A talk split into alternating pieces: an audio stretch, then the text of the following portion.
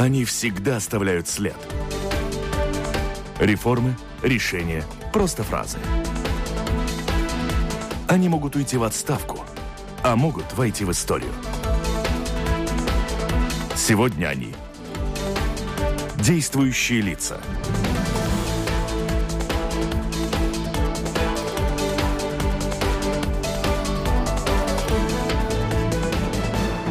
На волнах Латвийского радио 4 свою работу начинает программа «Действующие лица». Сегодня вести ее буду я, Игорь Квасков. И сразу представляю нашего гостя, евродепутат Андрей Мамыкин. Ну а вместе со мной вести эту передачу будут еще два журналиста, точнее две журналистки. Айга Пелане и Анастасия Ружанская. Здравствуйте. Здравствуйте. Господин Мамыкин, начнем с самого начала. То есть с того, как вы становились депутатом Европарламента. Две точки зрения существуют в нашей стране. Одни полагают, что Европарламент – это сборище бездельников, которые проедают всей Европой собранные деньги. А другие считают, что это очень серьезный орган, который решает многие важные для нашей страны проблемы. До выборов какая у вас была точка зрения? И сейчас что вы думаете? Что-то изменилось? Ну, во-первых, честно говоря, я не до конца верил, что меня выберут, потому что четвертое место в списке – это не первое, не второе. А с учетом катастрофически низкой явки я совершенно не кокетничаю сейчас перед вами. Я думал, что ну, ну вот, попробовал и не получится. Ну, еще раз спасибо тем, кто проголосовал. Действительно, это огромная ответственность для меня. А мнение изменилось, потому что то, что ты видишь как журналист с одной стороны, все-таки не дает тебе повариться в этой каше и увидеть, что а, внутри происходит. Я не думал, что там настолько страшная бюрократия. Я не думал там, что настолько люди... Это из плохого. Из хорошего я не думал, что настолько люди могут держать данное слово. Вот если даже на уровне слов э, руководители фракции договорились о чем-то, например, там, о разделении постов или о совместном техническом каком-то голосовании, там, например, по президенту Европарламента, то это слово, в принципе, будет сдержано. А вот это такие и приятные, и одновременно неприятные наблюдения.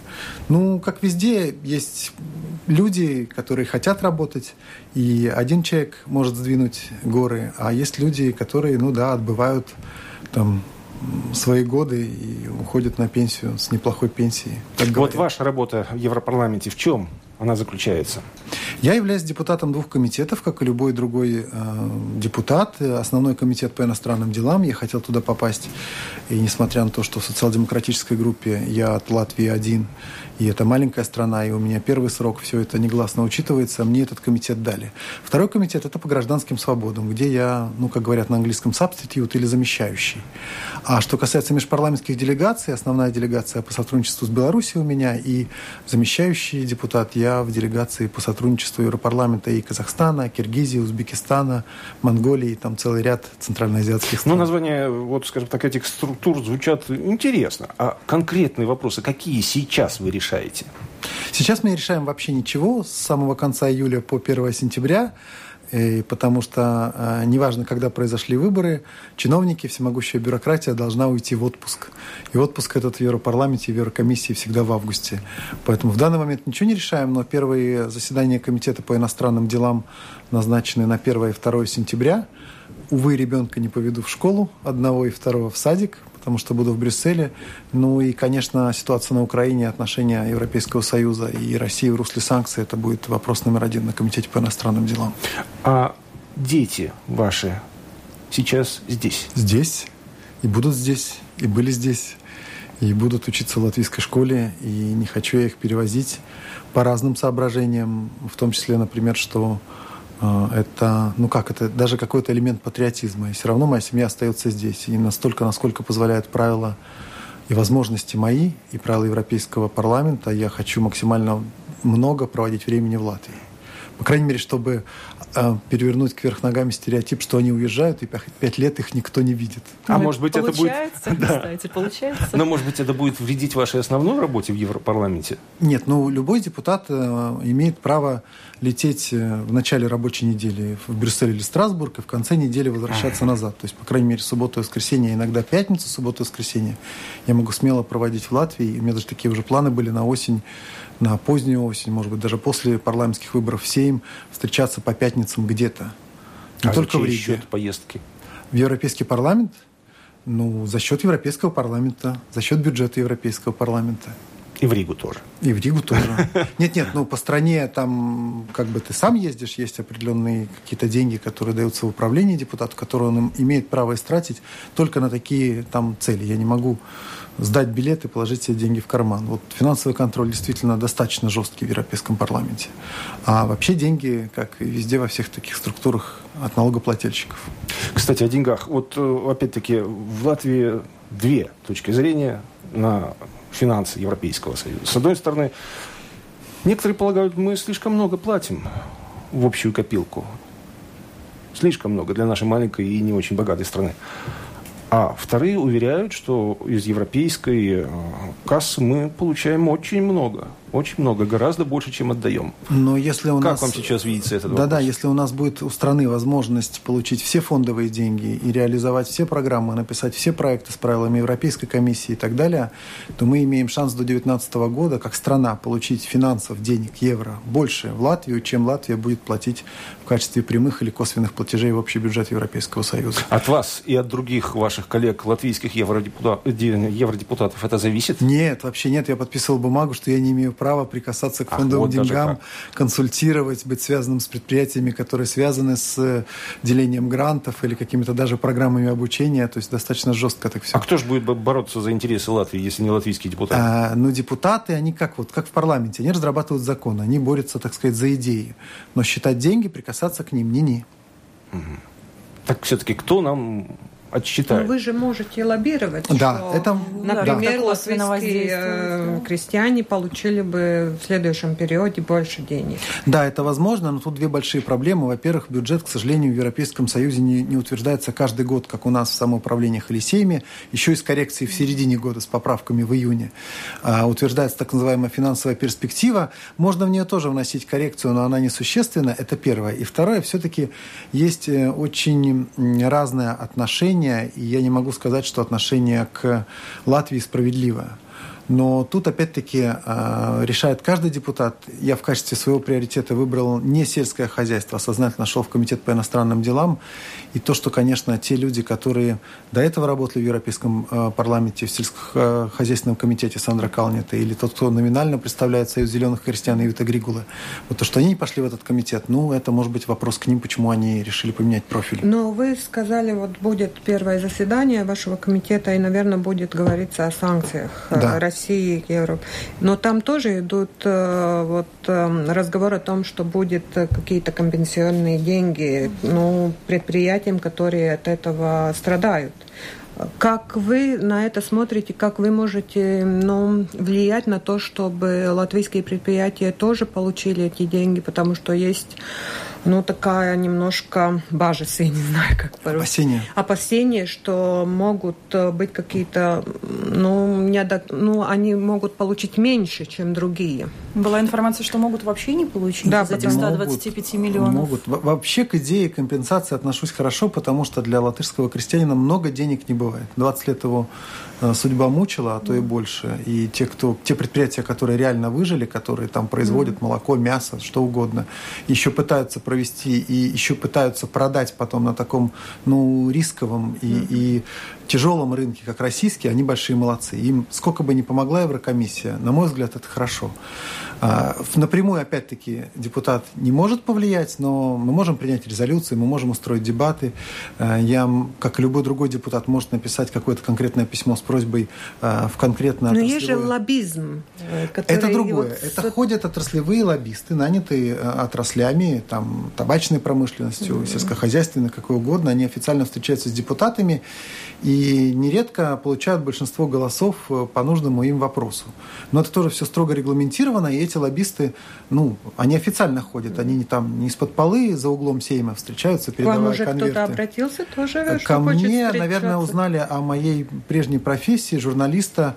Э, Очень в первой декаде сентября просят встречу лоббисты вещательных организаций Европы. Они не сказали, еще, о чем они хотят говорить, но я, честно говоря, и ответом не дал, так еще думаю. Но вот такая большая просьба от э, вещателей уже есть. То есть, э, господин Мамыкин, получается такая несколько парадоксальная, на мой взгляд, ситуация. Человек со стороны, вот этот самый лоббист, имеет больше прав возможностей, чем депутат? Нет, я же могу ему отказать. Я могу не встречаться, я не могу не подписывать его петицию. Просто он официально имеет право ходить по кабинетам, а встречаться. Вы нет. А вы нет, нет. Не я не имею ходить э, по кабинетам Европейской комиссии. Там, то есть я могу даже ходить там и задавать любые вопросы, и писать запросы. Но я, э, от моей подписи не зависит э, выделение той или иной деньги, денег, суммы денег конкретной отрасли или конкретному предприятию или конкретной программе. Вот конкретно не могу. Политику разработать могу. А письмо А как же тогда, да, а как же тогда вот э, информация? Мамыкин потребовал у Бороза прекратить санкции. Потребовал. А, ну, я написал письмо и ну, потребовал, попросил, да, потребовал в жесткой форме а, не то, что прекратить санкции, а, по крайней мере, распечатать замороженное состояние отсутствия переговоров с Россией. Потому что санкции, которые ввела а, Европа против России, а, не достигли своих целей. Россия не ослаблена экономически, по большому счету, после этих санкций. Россия нанесла ответный удар, и этот удар, на мой взгляд, по европейскому а, народному хозяйству ударил сильнее, чем европейские санкции по российскому народному хозяйству. Это, это первый момент вот в чистых цифрах или там влиянии каком-то. А второй момент философский. Санкции никого не сделали счастливее. Они не остановили кровопролитие на востоке Украины, они не вернули назад Крым на Украину или наоборот не закрепили, что Крым теперь всегда будет российский. Они не сделали счастливее Европейский Союз, не сделали счастливее Россию. Многие это механизм, думают, который не работает. Ну, не многие работает так думают, как вы в Европейском парламенте. Потому что, насколько э, ну, сообщали средства массовой информации, только лишь двое представителей Греции написали подобные письма. Одного знаю, это депутат по фамилии Пападакис, причем знаю, что у нас кабинет рядом в Страсбурге э, находится. А, они написали, написал я, я знаю, что многие другие коллеги пытались дискутировать об этом, и дискуссии начнутся в сентябре месяце. Ну, капля камень точит, понимаете, даже если это будет три человека. А, иногда, может быть, и трех писем достаточно, чтобы этот процесс сдвинуть с мертвой точки. Ну а как же решать эту проблему? Санкции это есть один метод, как решать э, проблему, если ну, невозможно говорить между собой. А никто не пытался говорить. Ни на уровне Европейский Союз Россия, ни на уровне... Ну, я с вами не соглашусь. Нет, ну, оппонируйте, а кто пытался говорить, ну например, ну, по украинской были проблематике? Же разговоры разные, и Россию... Кто? Назовите. Последний канал действующей связи это была Германия и Российская Федерация. И министр иностранных дел Германии господин Лавров. Кто еще как-то пытался налаживать этот контакт? По большому счету ни итальянцы, ни испанцы, они самоустранились, ни австрийцы, они самоустранились, ни большие страны, как Франция э, и Великобритания, которые просто перестали говорить, они не говорят сейчас. Это первое. Второе, санкции, ну, по нам ударяют, понимаете, я когда э, говорю о, о, о контрсанкциях со стороны России в отношении Европейского Союза, Союза, мне, честно говоря, э, в меньшей степени интересует все остальное, кроме латвийского крестьянина, например. Потому что у нас нет металлургии, у нас нет там тяжелой промышленности развитой, но у нас еще есть в каком-то состоянии сельское хозяйство. И некоторые предприятия достаточно успешно работают. И там тоже огромное количество рабочих мест. Мне из Видземы позвонил один приятель, говорит, я получил, ну, это несколько недель назад было, две цистерны с прокисшим молоком с границы России не успели, говорит, перейти. А, указ Путина опередил нас. Ну, говорит, ладно, у меня есть оборудование, я вложился, кредит брал и вложился, я могу в порошок переработать это полупрокисшее молоко, но остальные не могут это сделать. То есть куда они денут это молоко?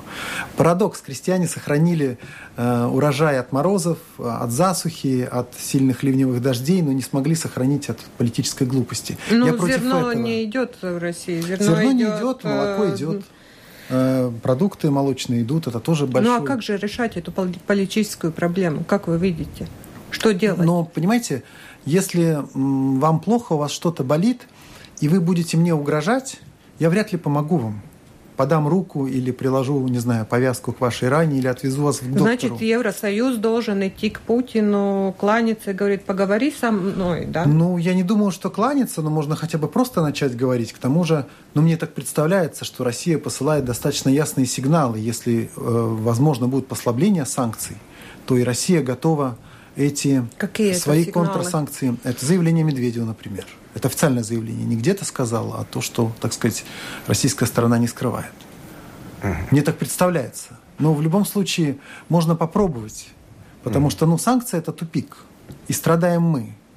Ну, в смысле Латвия. Ну, перед тем, как э, эти санкции, нач- вот, ну, эта война санкций, да, началась, э, были же попытки, э, попытки говорить и так далее. Россия вообще всегда отрицала, что они э, действуют в Украине. Ну, это же политически это не удалось, поэтому и есть санкции. Ну, хорошо, а к чему привели санкции? Вот что они дали? Мне, вам, нашим детям? Ну, Вот может быть, дали? они не дали вот в этот момент, а дадут через месяц, через два. Но те крестьяне, которые, так сказать, обращались ко мне, и они не только там в Видземе, но и в Латгалии, они говорят, мы уже начали страдать. Те автоперевозчики, это которые... бизнес-риск. Подождите, но это же живые люди. Это живые рабочие- люди, но если места. я даю, э, если я э, у меня большая ферма, да, или я эм, как предприятие перерабатываю молоко, я знаю, что если я работаю с Россией, это риск. Значит, это мой риск. Ну, Но этих рисков можно же было избежать, правда? Ну, можно было избежать. Конечно, многие Можно. диверсифицируют. Кто-то только 25% в Россию продает, кто-то 20% своей продукции. Но можно и эти 20% не потерять. Но это же деньги, в конце концов. Это же налоги, государственный бюджет Латвии. Это же те платежи, которые потом идут и на социальные программы, и на полицию, и на систему образования и так далее. Ну, это деньги, которые мы можем заработать как государство. А мы начинаем, ну как, вот демократизировать какие-то страны, которые не в Латвии. Очень плохо все на Украине, я с вами полностью согласен. Льется кровь и гибнут люди. Но мы это делаем так, что мы и не помогли Украине, и навредили себе. И почему так получилось, я не знаю. Но это неправильный путь. А вот по атмосфере, по каким-то настроениям а, у вас там в Европарламенте, вы почувствовали, что ваши коллеги западные, я имею в виду, как-то поняли, что удар, в общем-то, больше получила Европа, нежели Россия вот в этой войне санкций? Как-то вот, может быть, как на уровне даже каких-то кулуарных разговоров, ну просто по атмосфере. Или Ну, большинство так не считает? Ну, мне все-таки кажется, что численный состав Европейского парламента, мне так кажется, это мои наблюдения, поэтому они субъективные. Большинство Европейского парламента по-прежнему за санкции, и меньшая часть депутатов против санкций. А так давайте кажется. теперь- Это давай- ощущение. А да, это откуда у вас вот, э, что санкции больше ударили по Евросоюзу, а у России ничего? Это мои личные наблюдения. И Цены там того- растут, да? В России? Да. Вы были там, видели? А у нас крестьяне Есть уничтожают э, новости, Да. я смотрю по российскому Да-да. каналу новости, там говорят, что цены растут. Будут какие-то санкции введены против уже торговцев, которые поднимают цены. Ну, Ну, может быть. Ну, вот отвечая на вопрос Анастасии об настроении коллег, меня... У нас в социал-демократической фракции большинство, 31 депутат, избраны от Италии. И итальянцы, мне кажется, самоустранились. А финны вообще сказали, нам все равно, мы будем делать тогда р- работать в двухстороннем формате. Сколько сможем, столько будем продолжать экономический диалог с Россией. И у нас, например, два депутата от Финляндии, Лиза Яконсари, и, ну, она как бы руководитель финской делегации, и ее коллега, э, они сказали, нам, говорит, все равно, что будет решено, но мы вот, мы можем даже, так сказать, осудить кровопролитие А вот на этот момент можно стараться- прояснить? Каким образом вот они могут вести двусторонний диалог с Россией, Да. а Латвия ссылается на то, что все решается Брюсселе Страсбурге, и ничего подобного здесь даже и не Но видите как, предполагают. опять-таки ссылаются наши правящие партии. Может быть, не хотят делать, может быть, наоборот, прикрывают а, свое неумение. Мне трудно судить.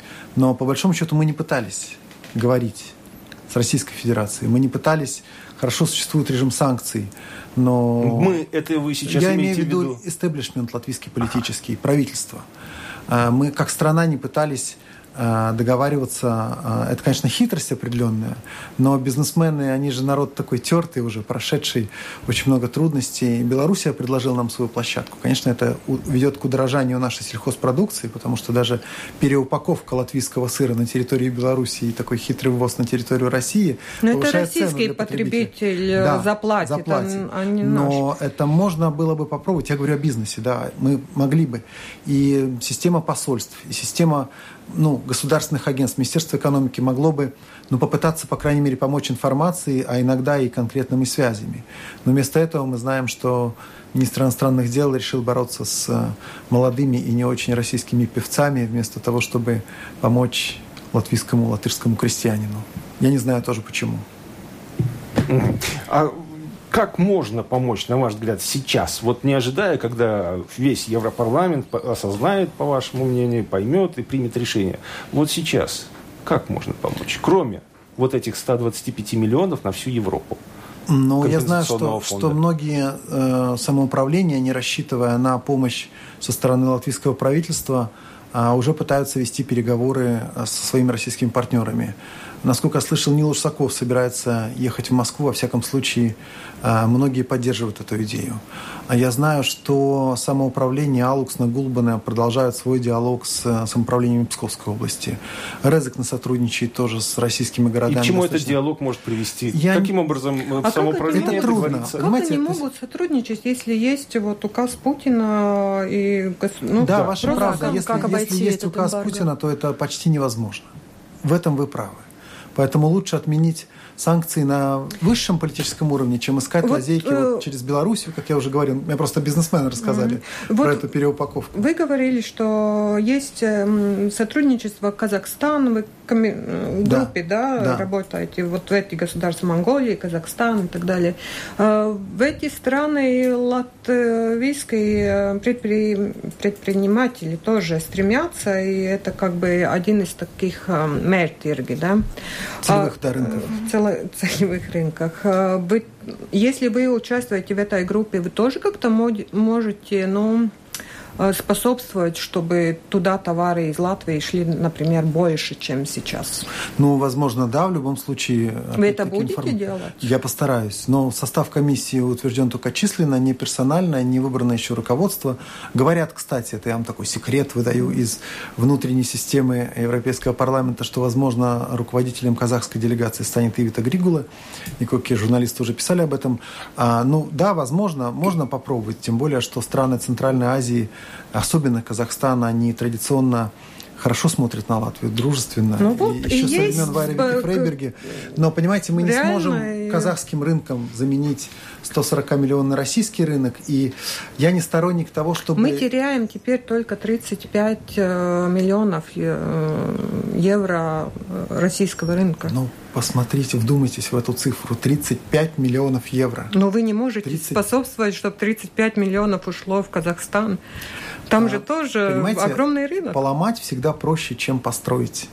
Вот э, мэр Риги написал как-то, что 4 года создавали сеть «Рижский дворик», которые тоже так смотрели и скептически многие наблюдатели, и с улыбочкой, и ничего у него не получится. Там не так и уж это... много товаров, которые запрещены.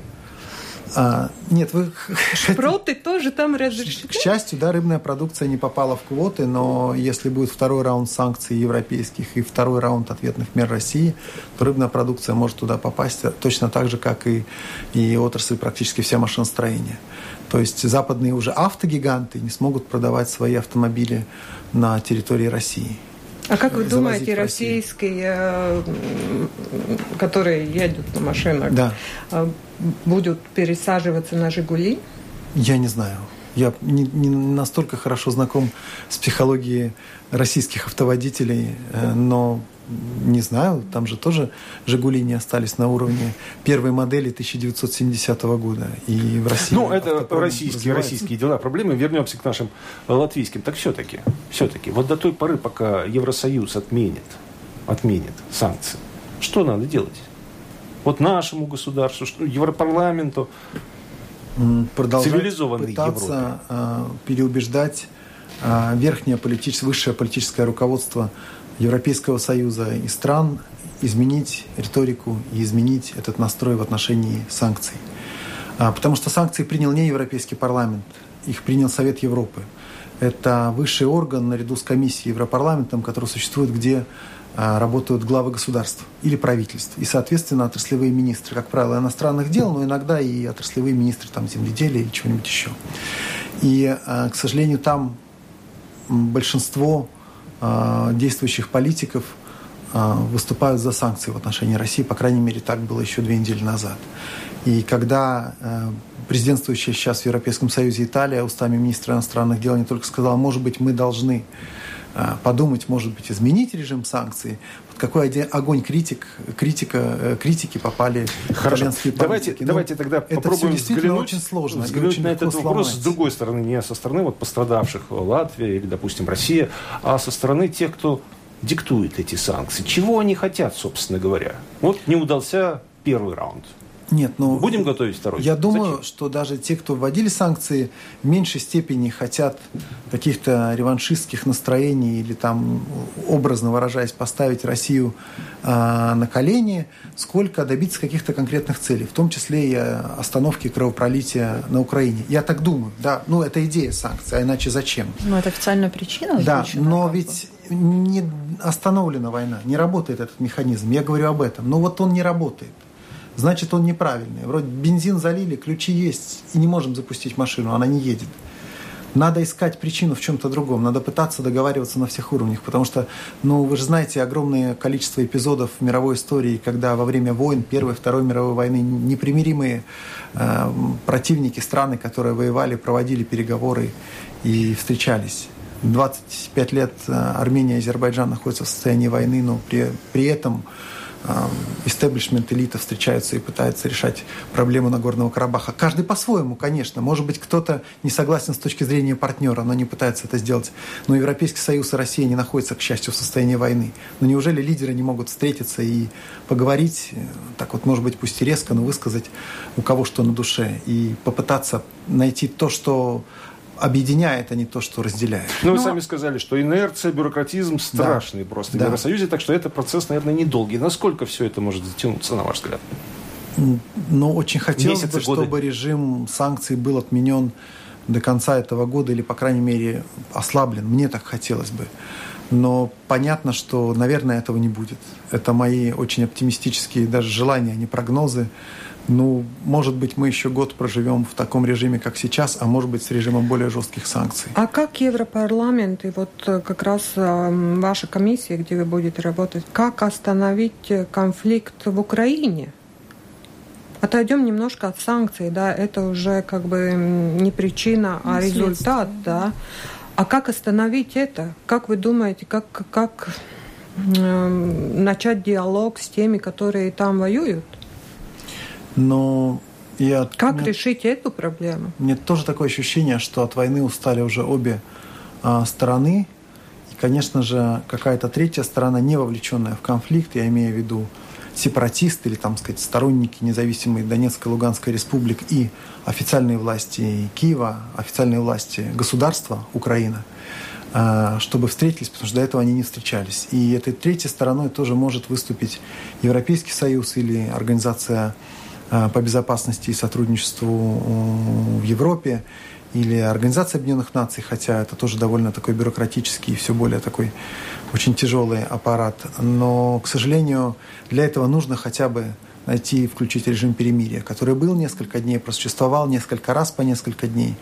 Но сейчас, несмотря на то, что уже все устали от войны, и солдаты украинской армии, мне тоже их так жалко, но сколько матери могут получать цинковые гробы с Востока? А вот... И те, естественно, кто воюет за Восток Украины, ну, там тоже льется кровь, и тоже гибнут люди. Вот кровь какого цвета? Ну, кого на цвета? Вот кому больнее? Солдаты украинской армии или ополченцы Востока?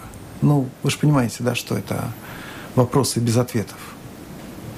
Вот сейчас должна произойти важная встреча лидеров стран России и Украины. Вот буквально на днях Путин встречается с Порошенко. Вот э, как вам кажется, о чем-то удастся договориться? Вот к чему может привести эта встреча, этот диалог? Я не знаю всех подробностей, не узнаю никогда, как депутат Европарламента, как готовилась эта встреча, потому что это двусторонний формат двух государств. Но очень хорошо, что встречаются. Может быть, это первый э, такой камушек, который сдвинет вот это состояние нужно больше встречаться, нужно говорить, и, на мой взгляд, лучше выговориться, чем потом отстреливаться. Говорят, mm что во всей этой ситуации сейчас в выигрышном положении оказалась Белоруссия. Мне интересно наблюдать за тем, как ведет себя Александр Лукашенко и как ведет себя Беларусь. Ну как вот ему удалось страна... одним местом на двух стульях усидеть, вот это вот да, вызывает а удивление. это же страна, и, которая да. живет уже, в общем, лет 10 в режиме, но тоже не очень мягких санкций со стороны Европейского Союза. И, и с другой стороны, ну если Э, латвийский политический истеблишмент там выступает за идеи демократии, да, за там свободу слова, за свободный рынок, за честные отношения между странами, то, ну, тоже Белоруссия, где есть даже политические заключенные, все-таки наш МИД очень с большой симпатией смотрит в сторону этой страны и не говорит, что у вас там вот все плохо, как нередко эта критика слышится в адрес России. А почему тогда у нас, как у государства, у Латвии такой разный подход к России и к Белоруссии? Только потому, что Россия больше? И только потому, что Россия правоприемница Советского Союза? Или только потому, что есть ну, исторический опыт 40-го года и так далее, и истеблишмент – это политики, да, МИД, правящая Я думаю, это, это многие люди тоже э, еще помнят, что был этот 40-й год.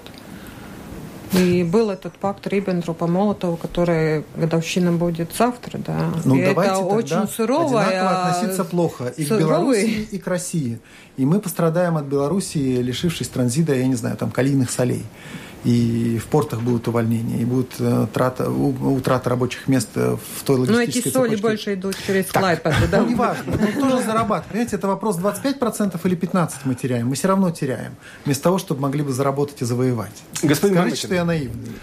Вы есть наивны. немного, есть немного. Так, господин Мамыкин, э, вы сказали, что решить э, украинский вопрос можно в трехстороннем формате. Украина в лице официальной власти и ополчения, и Европарламент, или европейская какая-то структура, неважно.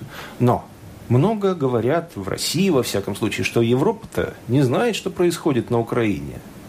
Информационный вакуум там. Не знаю. Как они... Я не знаю. Я а как же они как будут договариваться? Читаю противоположные э, точки зрения, иногда взаимно исключающие, что произошло и одно и то же событие на Украине... Вот у вас, как у журналиста, есть объяснение тому, почему Европа не знает? Ну, потому что война идет не только с автоматами в руках, она идет и на информационном поле, и на поле нашей с вами профессии.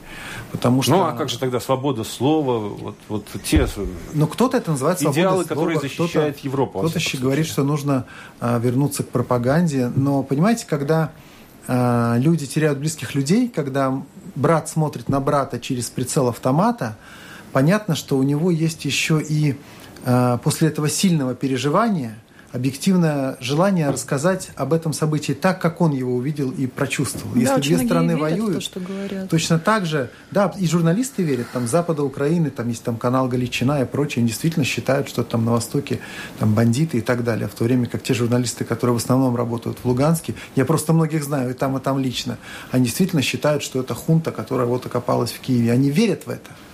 Они верят в это, поэтому война вот и на информационном поле. А у вас вот, кстати, не возникает такого профессионального зуда? Вот вы, вы ведь прежде всего-то журналист, тележурналист. Вот не знаю, такой, ну, назовем это условно информационный повод. Вот вам не хочется, условно говоря, взяться там за камеру, за микрофон, что-то поговорить? Э, Поехать на да. Украину.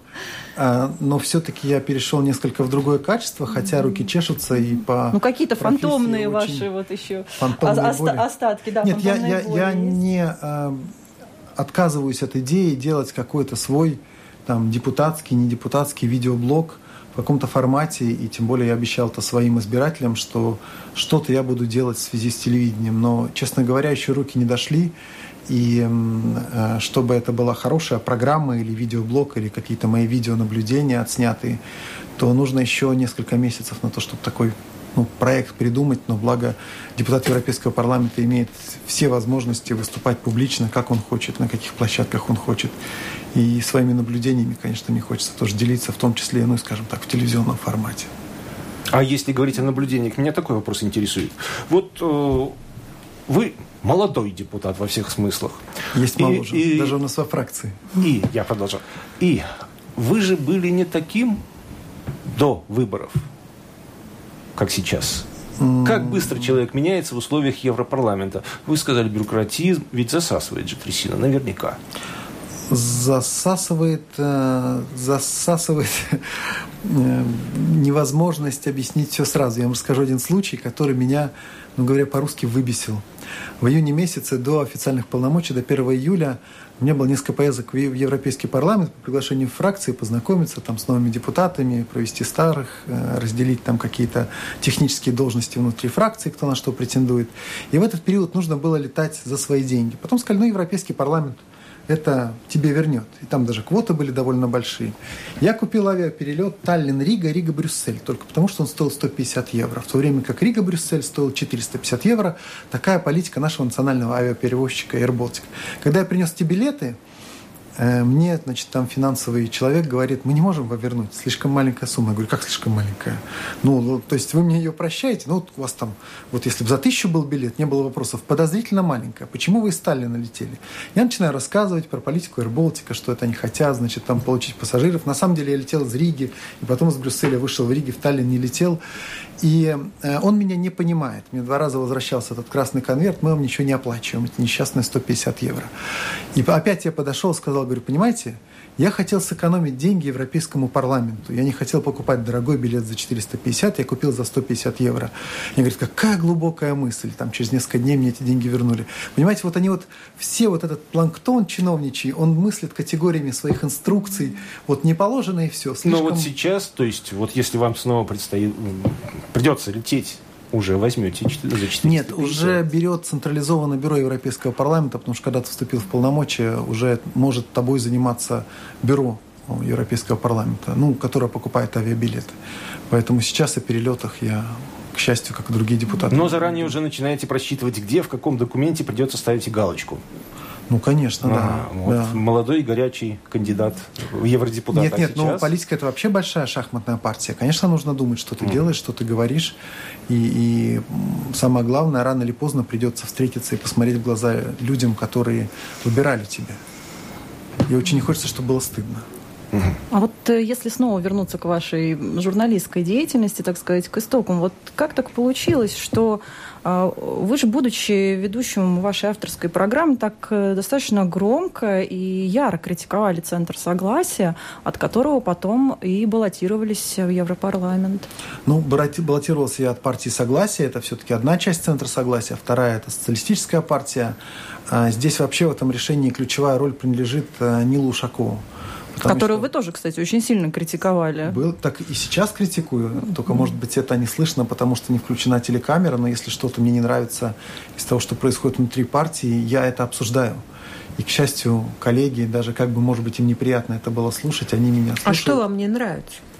А, технические вещи, там какие-то, вот я могу судить о европейской компании, я, как вы понимаете, сейчас не занимаюсь компанией по выборам в Сейм Латвийской Республики, я не являюсь кандидатом. Но мне, например, там казалось, что какой-то ролик мы могли бы сделать телевизионный для бесплатного. Ну, а так, ну ладно, ролик, технические вещи, да. ну, мне вы тоже, может быть, не нравится, как выкрашено это, это да. помещение, да, но мысленно, то есть... В ну, ценностных, в философских да, категориях. Да. Ну, в целом, конечно, я разделяю абсолютно убеждения центра, партии согласия, но и центра согласия. Я все-таки в душе социал-демократ, мне очень близки политические воззрения Райниса, мне mm-hmm. очень близка позиция. Я действительно считаю, что можно снизить, например, налог на добавленную стоимость на отопление решением парламента. Сразу сэкономит 7% денег. Можно действительно снизить ПВН на продукты питания. Это в среднем сэкономит 42-45 евро для каждой семьи каждый месяц.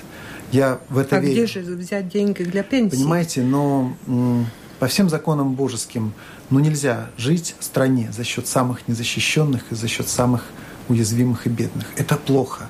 Это нехохорошо. Страна от этого не будет сильнее, и люди не будут любить Какие страну налоги больше. вы, дол, э, вы хотите поднимать тогда? Ну, если один э, в одном месте мы снижаем, в другом надо поднимать. Ну, может быть, нам э, можно уменьшить и траты государственного аппарата. Потому что когда я читаю, смотрю на зарплаты а чиновников Андрей, на вы закупки. же знаете, что да. траты на государственный аппарат в Латвии не такие уж большие. Ну, может быть, можно снизить? Вообще э, закрыть государственный аппарат? Нет, этого я не сказал, это ваше допущение. Но между э, хорошим образованием или благосостоянием пенсионеров или, скажем, детей и покупкой танков, я выбрал бы благосостояние, а не танки.